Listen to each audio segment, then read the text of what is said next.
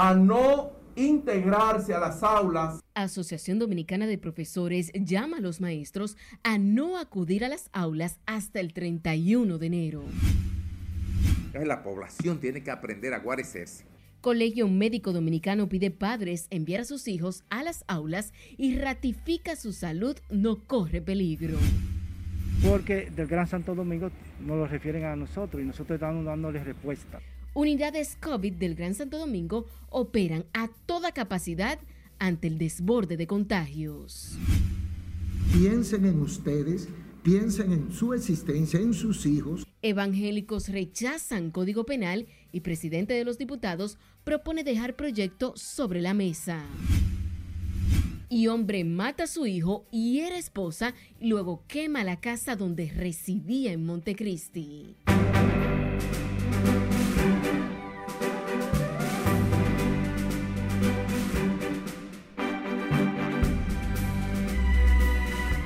Muy buenas noches, bienvenidos a esta emisión estelar de Noticias RNN. Soy Yaneris de León. Hoy es lunes, Día de los Santos Reyes. Iniciamos esta emisión de noticias con la Asociación Dominicana de Profesores que llamó a los maestros no acudir a las aulas hasta el próximo 31 de enero ante la creciente propagación de contagios con COVID-19. Sin embargo, el Ministerio de Educación mantiene para mañana el reinicio de la docencia presencial en las escuelas públicas de todo el país. Ernesto Trinidad trabajó el tema y nos cuenta más. No integrarse a las aulas la decisión fue tomada por el Comité Ejecutivo de la Asociación Dominicana de Profesores tras concluir una reunión donde analizó la alta positividad por COVID.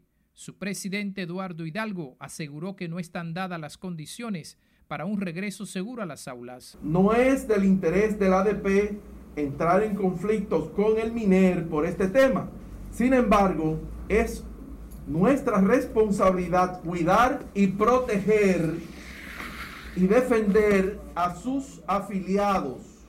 Aprovechó la rueda de prensa para llamar a los maestros a no acudir a las aulas por los altos niveles de positividad a nivel nacional.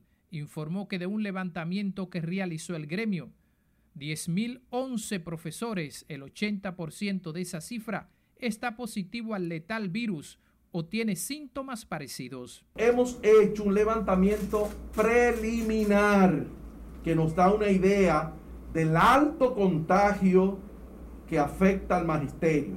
Algo más de dos millones de estudiantes de escuelas y colegios deberán regresar a la clase presencial mañana en el inicio del segundo ciclo del año escolar 2021-2022. Ernesto Trinidad, RNN. De su lado, el presidente del Colegio Médico Dominicano, Senen Cava, pidió a los padres enviar a sus hijos a las escuelas tras asegurar que los niños recibirán las atenciones y el cuidado en el manejo de los protocolos del COVID. El especialista indicó que la mayoría de la familia dominicana no tiene las condiciones para desarrollar una metodología de enseñanza virtual cuando los padres deben salir a trabajar. Senen Cava afirmó que miles de niños y niñas son de barrios marginales, por lo que no se le puede hablar de virtualidad porque no tienen cómo acceder a las plataformas digitales. El Consejo Dominicano de la Unidad Evangélica favorece el regreso a clases de manera presencial mañana martes, como tiene programado el Ministerio de Educación. Feliciano Lassen Custodio precisó que sería un retroceso dar marcha atrás al calendario escolar, aunque se mostró de acuerdo en que las autoridades vigilen el comportamiento del COVID-19. De manera que yo soy partidario de que las escuelas el día de mañana inicien su, su ciclo normal. No es tan fácil, tan sencillo poder... Re reorganizar lo que es el calendario escolar, como la gente piensa que vamos a atrasar una semana o dos semanas y no va a pasar nada. Cuando se atrasa una semana o dos semanas, un año escolar, eso trae un retraso en todo el programa del año entero. De manera que nosotros somos partidarios de que los niños vuelvan a las aulas. Feliciano Lassen Custodio, presidente del CODU, exhortó además a la comunidad educativa a mantener las medidas necesarias y cumplir con los protocolos sanitarios para evitar el contagio del virus. Y a propósito de este tema, el Ministerio de Educación aseguró este lunes que previo al inicio del segundo cuatrimestre del año escolar, bajo la modalidad de clases presenciales, todos los centros educativos tienen garantizados los productos recomendados por las autoridades de salud para la higiene y protección de la comunidad educativa. Las autoridades afirmaron que han recibido las orientaciones del lugar para la aplicación del protocolo de bioseguridad a todos los estudiantes que acudan mañana a las aulas. Aseguró que se tienen reservadas en cada uno de los 122 distritos escolares y almacenamiento nacional para suplir permanentemente a las regionales y sus respectivos distritos. En tanto que los hospitales de la provincia Santo Domingo y el Distrito Nacional están saturados por el indetenible ingreso de pacientes infectados con COVID-19. Laura Lamar nos pone al tanto. Porque del Gran Santo Domingo nos lo refieren a nosotros y nosotros estamos dándoles respuesta. La propagación del COVID en las últimas semanas provocó el aumento de ingresos saturando las salas de internamiento. Bueno, la, situación de salud o clínica de esos pacientes es variable. Hay pacientes por su movilidad que tienen, muchos son diabéticos, por la edad que tienen o otra patología, se asocian y tienden a ser un poquito más inestables, pero la mayoría están estables dentro de su, de su cuadro clínico. Mientras, en las afueras de las emergencias, familiares de pacientes viven momentos de angustia. Tras largas horas de espera, no siempre las noticias sobre la salud de sus parientes son alentadoras. Dificilísimo el no poder ver a mi hija hasta ayer por cámara. Pero Dios da las fuerzas, pero también eso pone a uno bien mal. Y yo sé que es por la situación que tenemos de, contagio y de riesgo que no nos lo permiten, por la seguridad también del paciente y de uno mismo. Bueno, para mí ha sido un poco muy difícil porque que el niño mismo, aparte de tener eso, él tiene problema en el corazón también, porque le encontraron un problema en el corazón y por eso me lo tienen en UCI. Sí, hay mucha gente está lleno y han devuelto mucha gente porque no hay cama, no hay basto. Ya no hay cama. Ya no hay cama, está todo lleno. Aunque las autoridades no han tomado medidas restrictivas, fue aumentado el personal médico y establecieron una licencia de siete días a los trabajadores positivos al COVID. Sin embargo, especialistas insisten en que se apliquen mayores controles para detener la expansión del virus. Laurila Mar, RNN. La ola de contagios no se detiene. Las autoridades sanitarias reportaron 5.155 nuevos infectados de COVID-19 en el boletín de este lunes, aunque no hubo decesos. Ayer fueron procesadas 21.129 muestras a nivel nacional, lo cual coloca la positividad diaria a 36.77%. La tasa de letalidad bajó a 0.92%, el nivel mínimo desde el inicio de la pandemia. El acumulado de muertes se mantiene a 4.255. Hasta hoy los casos activos subieron a 33.439 de un total acumulado de 462.382 y los pacientes recuperados 424.688. El rebrote del COVID-19 y la proliferación de la variante Omicron en territorio nacional ha provocado escasez e incremento en los precios de los antibióticos y antivirales básicos para combatir la enfermedad. Nelson Mateo con los detalles. La gripe por aquí ha matado más gente que usted no se imagina.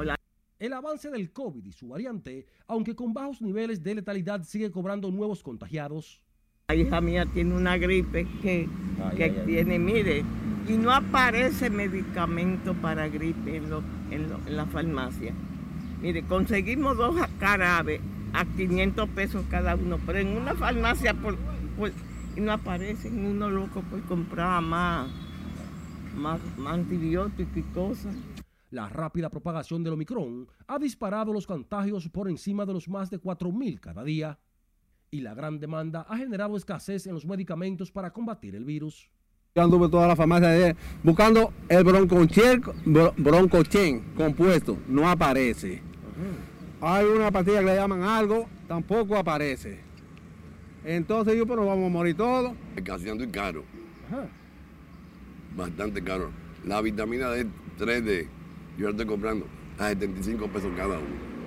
Ante la escasez y aumento en el precio de los antibióticos y antivirales, hay quienes recomiendan tratamientos alternativos. La mejor forma de evitar esa, el, o sea, de disminuir eh, cuando enfermo y curarte más rápido son los, los medicamentos caseros. De acuerdo a los informes emitidos por Salud Pública, en los últimos cuatro días se han reportado más de 20.000 contagiados por el virus y algunos decesos. Nelson Mateo, RNN. Ahora nos vamos hacia Santiago, donde no operaron muchos centros de toma de muestras para detectar el COVID, disminuyeron las filas y la reducción de espacios. Junior Marte preparó el siguiente reporte. Aquí esperando el turno, que están dando mucho ahí, uno es desesperado de esta mañanita, entonces Todavía no, no, no hay solución. Estamos esperando a ver lo que pasa. Las quejas hoy obedecen a que la mayoría de los centros de vacunación y prueba para detectar el virus estaban cerrados. Solamente tengo gripe y estoy tupida. ¿Y en su entorno? ¿Hay mucha gente que está Bueno, yo no estoy saliendo de mi casa, no sé. Porque como tengo gripe, no sé si es el COVID, entonces no quiero contagiar a algunas personas si es que no esté.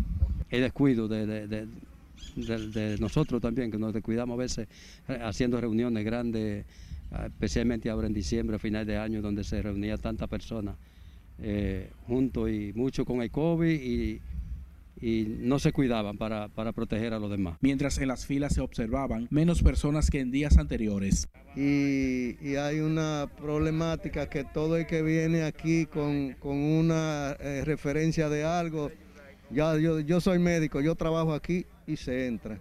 Yo, yo espero en Dios que esto vaya controlando porque esto no está, no está nada fácil. Entonces tú te lo hiciste ahora. Sí, me la hice ahora. Me la había hecho ya el miércoles pasado y ahora salí negativa. Ahora le estoy tomando muchos medicamentos que el médico me indicó. Muchos de los que se realizaban la prueba rápida y PCR deben presentar el resultado negativo como requisito en sus lugares de trabajo. Este fin de semana el ministro Daniel Rivera se aplicó la cuarta dosis y estimuló a las personas a que completen su esquema de vacunación. En Santiago, Junior Marte, RNN. Y en la capital, bajo la demanda en centros de toma de muestras para las pruebas PCR, aunque la mayoría operó en horario habitual hoy feriado, Día de los Santos Reyes. Liberados de la congestión de las últimas semanas, los lugares funcionaron con mayor holgadura. Realmente yo confío que esto se convierta en una gripe eh, a partir de unos meses y que tendremos que vivir con ella, adaptarnos como ha ocurrido en otros tiempos esperando que la población eh, tenga un poco más de conciencia, tuve, porque es la conciencia que... Pero todo va bien hasta ahora, gracias a Dios. Por el poder de Dios vamos a salir adelante. ¿Le preocupa a usted también esta situación? Claro que sí. ¿Por qué? Oh, porque imagínate, uno trabaja eh, con mucha gente, tú ves. Tras el rebrote de contagios por COVID-19, las autoridades de salud aumentaron la cantidad de centros para toma de muestras para atender la creciente demanda del virus. Y recuerde seguirnos en las diferentes cuentas de redes sociales con el usuario arroba noticias RNN a través de nuestro portal digital www.rnn.com.de porque actualizamos todas las informaciones las 24 horas del día, los 7 días de la semana. También recuerde escuchar nuestras dos emisiones de noticias a través de Spotify y demás plataformas digitales similares porque RNN Podcasts es una nueva forma de mantenerse informados con nosotros. deberían de elevarlo a 17 días. Nos vamos a nuestro primer corte comercial de la noche. Al retornar, se habla del rechazo que ha provocado medida que limita licencias por el COVID-19. Además, les diremos por qué la violencia social sigue creciendo en la parte norte del país. Más luego de la pausa, no le cambie.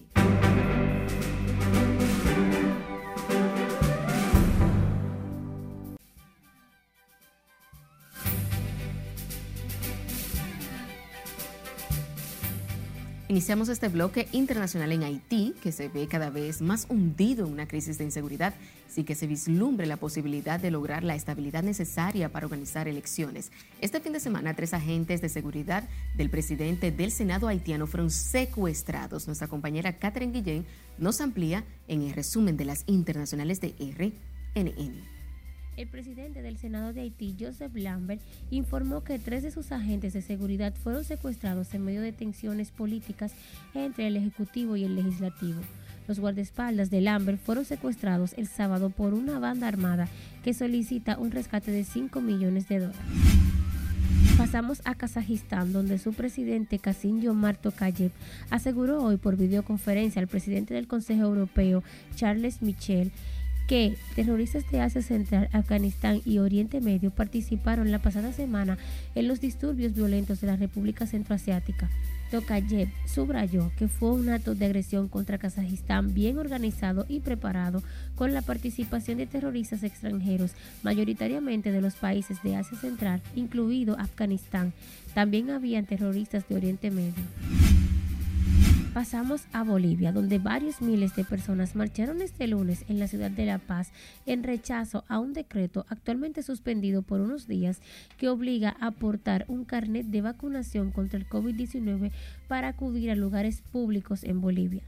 La masiva protesta pacífica recorrió por varias horas unos 12 kilómetros desde la vecina ciudad de El Alto, con fuerte migración de indígenas, aymaras, hasta La Paz.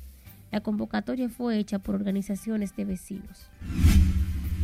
Cambiamos de tema porque la farmacéutica estadounidense Pfizer dijo este lunes que espera tener en marzo una nueva vacuna contra el COVID-19 que mejore la protección contra la variante Omicron. El consejero delegado de Pfizer, Albert Bourla, explicó que aún no está claro si este nuevo producto será necesario, pero dijo que su empresa ya está comenzando a fabricar las primeras dosis, dado que algunos países quieren disponer de ellas cuanto antes.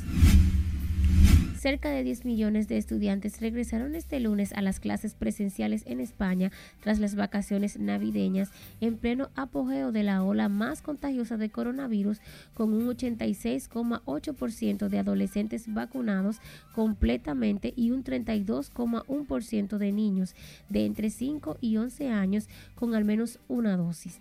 El gobierno y las regiones acordaron que las clases sigan siendo presenciales totalmente, como antes del periodo navideño, pues los centros educativos españoles son seguros, al margen de que la epidemia bate récords de infección día tras día. El presidente de Nicaragua, Daniel Ortega, asumió este lunes su cuarto mandato consecutivo junto con su esposa Rosario Murillo como vicepresidenta, en medio de nuevas sanciones y presiones de Estados Unidos y la Unión Europea, pero con el apoyo de China y Rusia. Ortega, de 76 años, prestó juramento ante el Parlamento de mayoría oficialista en una ceremonia en la Plaza de la Revolución en el antiguo centro de Managua. Finalizamos nuestro recorrido internacional con un búfalo que irrumpió en un local de pollos asados en la provincia de Jiangsu, en China, donde embistió al dueño del negocio y lo hizo saltar por los aires. El video de la escena ha sido difundido por medios locales. En la grabación realizada por una cámara de seguridad del establecimiento, se observa cómo el animal de grandes dimensiones entra por la puerta y golpea con los cuernos al hombre ante la mirada incrédula de otro individuo. La policía informó que el propietario del local sufrió una lesión en la pierna, por lo que tuvo que ser hospitalizado tras el incidente. El búfalo, que se había escapado de una tienda de carne donde iba a ser sacrificado esa misma noche para ser vendido, huyó del restaurante y todavía no ha sido localizado. En las internacionales, Catherine Guillén. El Servicio de Inmigración y Control de Aduanas de Estados Unidos repatrió a 1.228 dominicanos durante el pasado año 2021 tras cumplir condenas en esa nación por narcotráfico, homicidio, asaltos, violación, fraude, lavado de activos y otros delitos. De acuerdo con las estadísticas de la Dirección General de Inmigración de Estados Unidos, repatrió cada vez cada mes aproximadamente 100 dominicanos acusados de violar las leyes estadounidenses. Y sepa que crece el rechazo en los ciudadanos a la resolución del Ministerio de Salud Pública que limita a siete días la licencia médica a empleados infectados con el COVID-19. Ernesto Trinidad nos cuenta más. Cada vez son más los ciudadanos opuestos a la medida de las autoridades sanitarias. Cuestionan que pretendan disponer el tiempo necesario para la recuperación a los infectados con el letal virus. Ni estoy de acuerdo, porque ese es un virus que ataca y hay personas que reaccionan antes y otros después. Muchos como Bolívar cuestionan limitar a siete días las licencias médicas, sobre todo a quienes sienten fuertes síntomas. Es bueno que le den su tiempo para que la gente eh, termine de curarse eh, en, en la casa. Que yo entiendo que un COVID se incuba en el cuerpo y siete días no es, no es lo suficiente para una persona recuperarse yo entiendo que podría contagiar más personas y podríamos ser más la cantidad. Consideran que con esa resolución las autoridades sanitarias favorecen al sector empresarial. Se aplicaron 14 días, más deberían de elevarlo a 17 días para que la gente se recupere y no salga para la calle a infectar lo que están sanos. La mayoría de ciudadanos temen que esa resolución contribuya a la expansión del virus que ha matado a 4.255 personas desde el inicio de la pandemia en marzo de 2020. Ernesto Trinidad, RNN. La Secretaría de Salud del partido Fuerza del Pueblo aseguró que el gobierno ha manejado con indiferencia la situación sanitaria nacional con la nueva ola de contagios asociados a la variante Omicron. Exigió al gobierno priorizar la seguridad sanitaria de los dominicanos, ya que los constantes aumentos de casos ponen al borde del colapso del sistema de salud. El gobierno debe prestar mayor atención al aumento de la positividad diaria de la prueba PCR de conformidad con los últimos informes de las propias autoridades oficiales. La Secretaría de Salud de la Fuerza del Pueblo propuso mayor vigilancia y supervisión de actividades de alta concentración de personas, entre otras medidas para frenar la propagación. En tanto que el Gabinete de Salud mantiene un constante monitoreo de la ocupación hospitalaria para aumentar los espacios disponibles en caso de ser necesario. El director del Servicio Nacional de Salud, Mario Lama, aseguró que el sistema hospitalario dispone de todos los recursos necesarios para responder un posible incremento de la demanda de atención. Mario Lama informó que cuenta con una disponibilidad promedio del 75% de las camas hospitalarias, 60% de camas UCI y el 62% de ventiladores a nivel nacional. La emergencia del Hospital Traumatológico Darío Contreras operó con normalidad hoy, Día de los Santos Reyes, ante posibles incrementos de accidentes u otras urgencias. El subdirector de ese Centro de Referencia Nacional, doctor Armando Holguín, explicó que los casos más comunes atendidos este fin de semana fueron por accidentes de tránsito, como ocurre regularmente. Siempre pasa, porque la educación armamentaria con armas de fuego y situaciones en algunos barrios todavía suceden. ¿Y con las camas, los insumos? tenemos muchas camas disponibles y no nos falta nada. El doctor Holguín aseguró que el Darío Contreras está preparado para atender cualquier tipo de urgencias. Insistió para que los ciudadanos, sobre todo los conductores, respeten las leyes de tránsito para evitar accidentes lamentables. Ahora cambiamos de tema, ya que un hombre mató a un niño de 7 años e hirió a una mujer en la comunidad de La Oaxaca, perteneciente al municipio de Guayubín, provincia Montecristi. El niño falleció mientras era trasladado a un centro clínico del distrito municipal de Atillo Palma mientras que la madre del menor, Betty Abreu, quien resultó herida de perdigones, fue referida a un centro en Santiago por su estado de gravedad. Las heridas fueron provocadas supuestamente por su ex compañero sentimental, solo identificado como Bozo, quien tras cometer el hecho prendió la huida. Nos vamos al norte, donde un hombre murió y una mujer resultó herida en medio de un incidente ocurrido en la sección Quinigua, en el municipio de Villa González, provincia Santiago. José Luis Peralta, Marte, de 49 años, murió tras ser impactado en el abdomen por un proyectil de pistola calibre 9 milímetros, mientras que Génesis Fernández Mesón, de 29 años, presenta herida en la mano izquierda. El informe establece que el hecho se produjo cuando ambas personas compartían bebidas alcohólicas junto al esposo de la dama identificado como Pedro Peralta, quien supuestamente disparó su arma a dos individuos que a bordo de una motocicleta se presentaron frente a su vivienda de manera sospechosa. La llamada orientación sexual como nueva categoría de discriminación. De nuevo una pausa. Al regresar, conocerá la posición de los evangélicos ante el conocimiento del Código Penal para mañana martes. Se propone la regulación de los plazos de pre-campaña y campaña. Además, les contamos del reinicio del diálogo en el Centro Económico y Social, que incluirá además temas electorales. No le cambie, que ya regresamos.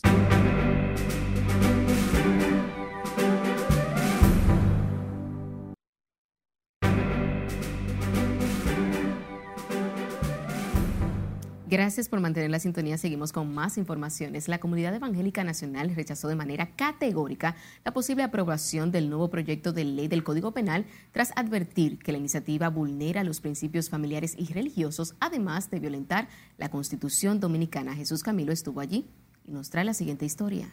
Piensen en ustedes piensen en su existencia, en sus hijos, en su familia, en sus padres, en sus ancestros, piensen en ustedes y no traicionen su conciencia. Los religiosos fueron verticales en plantear su posición de rechazo a la aprobación del nuevo Código Penal este martes en la Cámara de Diputados. Cuestionaron algunos artículos de la pieza, especialmente el tema sobre la orientación sexual, que a su juicio constituye una aberración para la sociedad dominicana. Lo que la presión le indica y que haga el menor ruido posible, porque ya mañana está muy ruidoso. Entonces lo dejan para la próxima a ver en, en, qué momento lo cuelan. Nosotros sabemos que ellos tienen sus compromisos. Abre un abanico a otras posibilidades de aberraciones sexuales. Por ejemplo, hay naciones donde la preferencia sexual legaliza que un hombre pueda tener sexo con un niño, o sea, pedofilia. Hay otros lugares donde usted va con su hija al baño y se encuentra con un hombre y legalmente puede entrar porque esa es su preferencia sexual, porque él se identifica como mujer. Al referirse a la propuesta del presidente de la Cámara Baja, Alfredo Pacheco, de enviar la iniciativa a la próxima legislatura, afirman que existe una marcada injerencia de organismos internacionales que pretenden imponer su ideología en el país. Destacan que se ha evidenciado una insistencia en introducir en el código la llamada orientación sexual como nueva categoría de discriminación. Afirman que el rechazo a la introducción de tal concepto se sostiene primeramente en el hecho de que la categoría de orientación sexual carece de todo sustento racional y científico. Confiamos en las buenas intenciones que tiene el presidente para la República Dominicana y que va a poner su oído en el corazón del pueblo dominicano, incluyendo a los evangélicos que estamos representados aquí. Precisaron que a través de una misiva enviada al presidente Luis Abinader, solicitan el apoyo del mandatario para que rechace la aprobación del nuevo Código Penal. Advirtieron que continuarán su lucha en rechazo a esa normativa y a favor de los principios familiares y las buenas costumbres. Jesús Camilo RNN.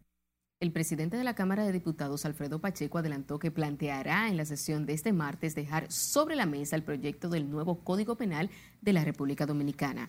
El legislador argumenta que esta es una pieza muy importante, delicada y fundamental para el desarrollo del país. Aseguró que se han dado todos los pasos para la aprobación del proyecto tras considerar apropiado dejar sobre la mesa en virtud de las discusiones que ha surgido en los últimos días en relación al tema. Dijo además que entiende que es la mejor solución, aunque considera que ha estado haciendo lo correcto sin violar ningún procedimiento. El diálogo para las reformas impulsadas por el presidente Luis Abinader arrancará de lleno mañana con la instalación formal de la mesa temática electoral en la que serán debatidas las propuestas de cambios a las leyes de partidos políticos y régimen electoral. Margaret Ramírez con el siguiente reporte. Se propone la regulación de los plazos de pre-campaña y campaña. El Consejo Económico y Social y la Junta Central Electoral presidirán la mesa temática que debatirá en principio la propuesta presentada por el órgano electoral. La Junta Central Electoral plantea modificar 13 aspectos para evitar traumas de pasados procesos electorales y fortalecer la integridad de las elecciones. La propuesta está enfocada en garantizar la igualdad en la participación de los ciudadanos, fortalecer el régimen del financiamiento y reducir el tope de gastos. Hoy en día existe una tercera vía de reforma a las legislaciones electorales y es aquella en la que se les reconoce, en este caso a los órganos electorales, la posibilidad de impactar el sistema electoral a través del ejercicio de facultades reglamentarias o iniciativas legislativas. La iniciativa de ley modificaría más de 100 artículos de la Ley 3318 de partidos políticos y 1519 de régimen electoral, algunos de ellos considerados como no conforme con la Constitución por el Tribunal Constitucional. La experiencia internacional respecto al funcionamiento de los sistemas electorales plantea la necesidad de que las reformas electorales se lleven a cabo luego de un proceso de análisis y evaluación sistémica postelectoral y a través del cual se puedan corregir y fortalecer ciertos elementos del ecosistema electoral, especialmente luego de celebradas unas elecciones. El proyecto de reforma elaborado por la Junta Central Electoral fue el resultado de consultas con organismos internacionales. Luego del pasado proceso, partidos y organizaciones de la sociedad civil lo ponderan. Con la única condición de rendir el informe al Consejo Superior del Ministerio Público. Aunque aún se desconocen los nombres de los que integrarán los equipos, las mesas temáticas contarán con una representatividad de 10 integrantes del Poder Ejecutivo, 15 de los partidos políticos y 12 representantes del CES, 4 por cada sector. Para el encuentro de este martes se tiene previsto acreditar los delegados y definir la metodología de trabajo. Margaret Ramírez, RNN. Y sepa que a partir de mañana la Junta Central Electoral incorpora seis nuevas oficialías y tres centros de servicios a la jornada extendida para atender la demanda de los ciudadanos. Esto debido a la reducción del personal que se encuentra infectado con COVID. Una nota explica que el horario extendido inicia a las 7 de la mañana y concluye a las 6 de la tarde del próximo día 31. Mañana se integra la primera y segunda oficialías del Distrito Nacional, primera y segunda en Santiago, la cuarta en Santo Domingo Este, la quinta en Santo Domingo Oeste, entre otros centros de servicios. El senador por Santiago Rodríguez y dirigentes choferil Antonio Marte renunció al Partido de la Fuerza del Pueblo y comenzará el proceso para fundar su propio partido llamado Primero la Gente. A través de una comunicación dirigida a la organización, el legislador dijo que la renuncia al partido que preside Leonel Fernández se debió a que iniciará los trabajos para que la Junta reconozca su propia organización. El también empresario del transporte, Antonio Marte, ya no representará a la Fuerza del Pueblo en el Senado, sino que ante la Secretaría de la Cámara Alta solicitó un espacio para responder como legislador del movimiento Primero la Gente. Los empleados del sector público y privado hicieron una pausa en sus labores por el feriado del Día de Reyes. Sin embargo, los vendedores de los mercados del Gran Santo Domingo debieron volver a sus trabajos a buscar el pan para el sustento de sus familias. Escarle Guchardo estuvo allá y nos cuenta más. Aquí por lo menos están asequibles los precios. Las ventas en algunos mercados se han rezagado en los últimos días luego de la época navideña. Esta quincena va a ser una, una quincena lenta por, el motivo que te estoy diciendo, muchas personas saben que el pobre mayormente vive de, de préstamos, vive de lío, o sea, y, esa es la base de, de, tu negocio aquí, el, pobre, porque el pobre compra todos los días. Vamos a esperar a ver si a mediados del mes que entra se arregla un poco la cosa, porque la gente dice así, pero siempre la gente tiene su, su clavito. Los comerciantes se mantienen optimistas con la estabilidad de los precios y el abastecimiento de los productos. Apenas estamos abriendo, empezando el año, empezando la semana y todo luce con muy buena expectativa. La gente está pendiente de su negocio, eh, averiguando los precios que no han cambiado. Este lunes ciudadanos circulaban por los mercados en busca de alimentos a bajos precios para colocar en sus mesas. Están igual, los precios vienen estando más o menos iguales. Por ejemplo, ¿qué vienes a comprar? Eh, carne, cebolla, ajo. Ah, me gusta comprarlo aquí porque tengo la facilidad de escoger lo que voy a llevar. ¿Y lo encuentra barato? El gobierno ha garantizado que los principales mercados del país se encuentran abarrotados de productos agropecuarios a precios competitivos para satisfacer la demanda de los consumidores. Es Carelet Guinchardo, RNN. Que por falta de recursos no se detengan los trabajos.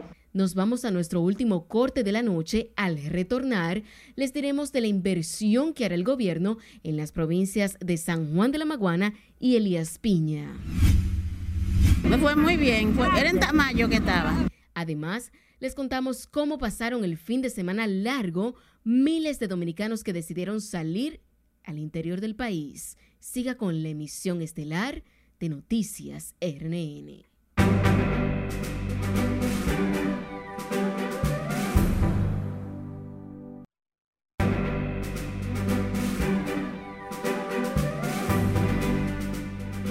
Saludos buenas. Atención, mucha atención. Que no siempre cuando se pelea en el play es cierto. Bueno, se lo voy a decir de esta manera. Marcelo Zuna le dijo a Yoneki Maya, picha para que tú veas que te voy a dar un jonrón. Y Yuneki Maya, cubano él, de, de, los guapos, dijo, yo te voy a pichar. Y Marcelo Zuna le dio el jonrón. Así de simple. En el mismo segundo episodio, cuadrangular de Marcelo Zuna. En lo que Marcel recorrió las bases, fue todo un, en buen argot beisbolero, un perreo. O sea, él se lo disfrutó. Y Yuneski le dice al catcher, sí, hombre, me quedó un ching alta. Pero esto no se queda ahí, señores. El pleito entre Osuna y Yuneski, primero se tiene ese selfie en la tercera base. Después le dice a Yuneski, tú eres mi hijo. Cuando llega al home, se tira otro selfie. Ok. Pero Yuneski se la tiene guardada. Y en el segundo turno le saca out con elevado de faula primera. Y Yuneki se tira un selfie. Y Osuna, después que Yuneki dice cosas que no se pueden decir mucho en televisión, dice, está una cero y fui yo que di el jorrón. Ya como que está en parte la cosa, pero siguen ganando los gigantes. Bueno, cualquiera cree que ellos son enemigos. Al día siguiente se encuentra en el Estadio Cibao y los primeros que salen a saludarse y abrazarse son Yuneki Maya y Marcelo Zuna.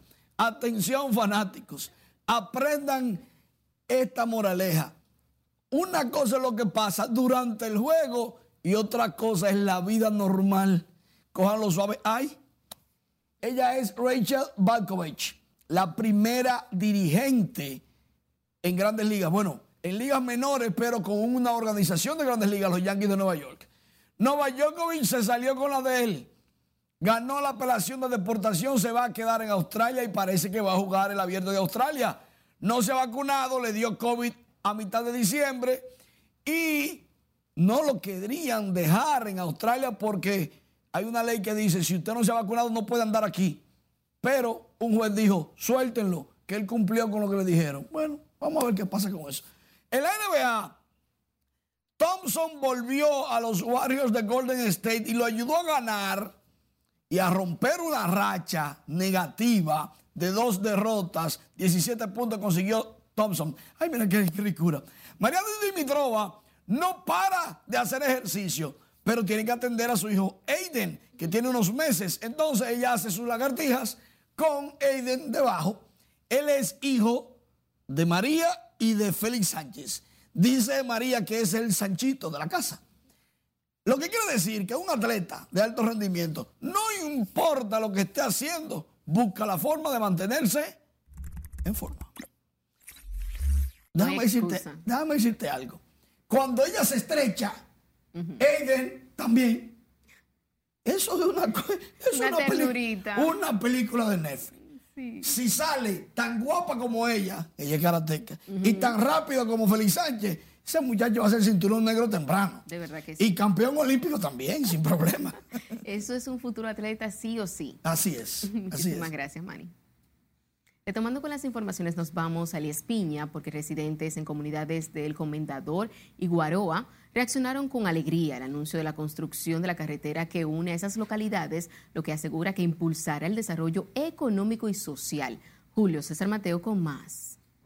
La reconstrucción de la carretera beneficiará a cientos de familias en la zona fronteriza, costará al Estado 624 millones de pesos. Podemos decir y repetir a viva voz de que este es un gobierno comprometido con el desarrollo de la gente, que cambiar el estilo de vida de la gente. Durante el acto en que el presidente Luis Abinader dio el primer Picasso para la reconstrucción de la vía, el ministro de Obras Públicas afirmó que tiene reservados los recursos. Y que los fondos de ellas están previstos en el presupuesto del Ministerio de Obras Públicas a los fines que por falta de recursos no se detengan los trabajos. La construcción de la carretera Comendador Guaroa es una demanda postergada por años. El anuncio del presidente Luis Abinader devolvió la confianza de muchos que la habían perdido. Le damos gracias a Dios primero porque nos mandó un presidente que se recuerda de las comunidades, de todas las comunidades que ya somos sufridos mucho tiempo. Yo tengo 74 años y nunca había visto un presidente que se apura por hacer esta carretera. Representantes de amplios sectores de Elías Piña destacaron el empeño mostrado por el gobierno de Luis Abinader en resolver los principales problemas de esa empobrecida provincia. Pero con la fe y la esperanza que ya el cambio llegó a nuestra provincia y hoy es muestra de que este cambio es una realidad. Con la reconstrucción de la carretera Guaroa Comendador, serán beneficiadas las comunidades de Carrizal, Pinzón, Puello, La Margarita y Macasías. En Elías Piña, Julio César Mateo, RNN. Hablemos ahora de decenas de pasajeros que llegaron esta tarde a la capital desde el interior del país para integrarse a sus labores habituales luego de pasar el largo asueto de fin de semana por los días de los Santos Reyes. Nuestro compañero Jesús Camilo tiene la historia. Muy bien, gracias a Dios. pasó en familia? Sí. Compartiendo en familia, pasaron el fin de semana decenas de pasajeros que viajaron a diversos pueblos de la región sur por el asueto del Día de Reyes. Me fue muy bien, fue, era en Tamayo que estaba. Se pasó muy bien, no hubo problema, feliz. Feliz año nuevo a pesar de todo. Bueno, yo fui a visitar a mi mamá, que tenía mucho que no la veía, y no fui para el asueto de las eh, fiestas. Un gran éxodo de pasajeros también se registró hacia diferentes pueblos del Cibao a disfrutar del largo feriado. La gente está respetando, hay otro que no y otro que sí, porque el teteo sigue igualito el teteo. Que cojan la cosa con calma, que cojamos, que nos cuidemos de estas pandemias. Pese al incremento de pasajeros hacia el interior del país, destacaron que el precio del pasaje se mantuvo invariable. Ante la propagación del COVID-19 en el país, observaron que muchas personas no están aguardando el distanciamiento, por lo que exhortaron a mantener los protocolos establecidos a fin de disminuir la propagación del virus. Jesús Camilo RNN. Ciudadanos del Gran Santo Domingo aprovecharon este fin de semana largo para acudir a, las, a, los parques, a ejercitarse y compartir en familia sin dejar de cumplir con los protocolos sanitarios para evitar la propagación del coronavirus. Miguel de la Rosa nos pone al tanto. Haciendo el uso de los parques debido y, y ejercitarse, ¿por qué no? Este sábado montado en bicicletas, patines, caminadoras estacionarias y a pie, decenas de ciudadanos se ejercitaban y compartían en el Parque Mirador Sur. Tratar de quedarse en casa, con la familia, reflexionar, sabiendo que quizá las avenidas y las autopistas están un poquito más congestionadas y hoy en día hay muchos accidentes, quizá tratar de evitar, con prudencia quizá quedarse en la casa y, ¿por qué no reflexionar, verdad? Es más conveniente correr que estar siempre como juntos para evitar el contagio. Y además, esto es vida, tú, esto es salud. Aseguran que de esta manera evitan las imprudencias en las calles y avenidas por ser un día festivo. Eh, que ya pasó diciembre, entonces ya nos estamos, estamos volviendo de nuevo a la, al, a la rutina de los ejercicios. Y nada, este fin de semana nos quedamos aquí y aprovechamos para dar una montadita hoy.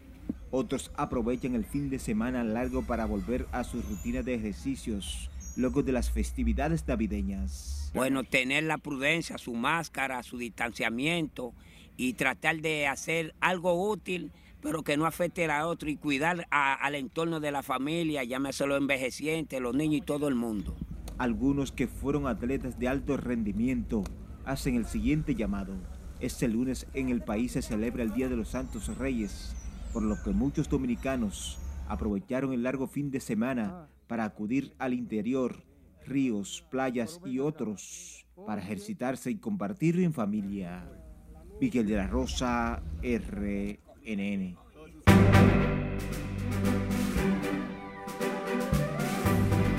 Hola, ¿qué tal? Muy buenas noches. Los Golden Glove no realizaron ceremonia este año y no fue por el COVID.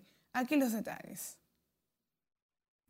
Los premios Golden Globe dieron a conocer la noche de este domingo los ganadores de la edición 79, sin cámaras, sin alfombra roja, sin su tradicional fiesta y ofreciendo los detalles actualizados en su sitio web, fue la herramienta utilizada por la Asociación de la Prensa Extranjera de Hollywood para dar a conocer los ganadores. Se dijo que la cadena NBC, que tradicionalmente emitía la ceremonia en Estados Unidos, canceló el evento de este año 2022 tras una serie de revelaciones en los medios sobre falta de diversidad entre los votantes de la organización. El concierto Tres Grandes Divas, Tres Grandes Voces, que protagonizarían los días 12 y 14 de febrero las españolas Pasión Vega, Paloma San Basilio y la dominicana Maridalia Hernández en el Teatro Nacional ha sido pospuesto. El empresario artístico César Suárez, productor local de los conciertos, informó que tomó la decisión de mover para el mes de julio la actuación de las artistas debido al auge del COVID-19 y a la variante Omicron.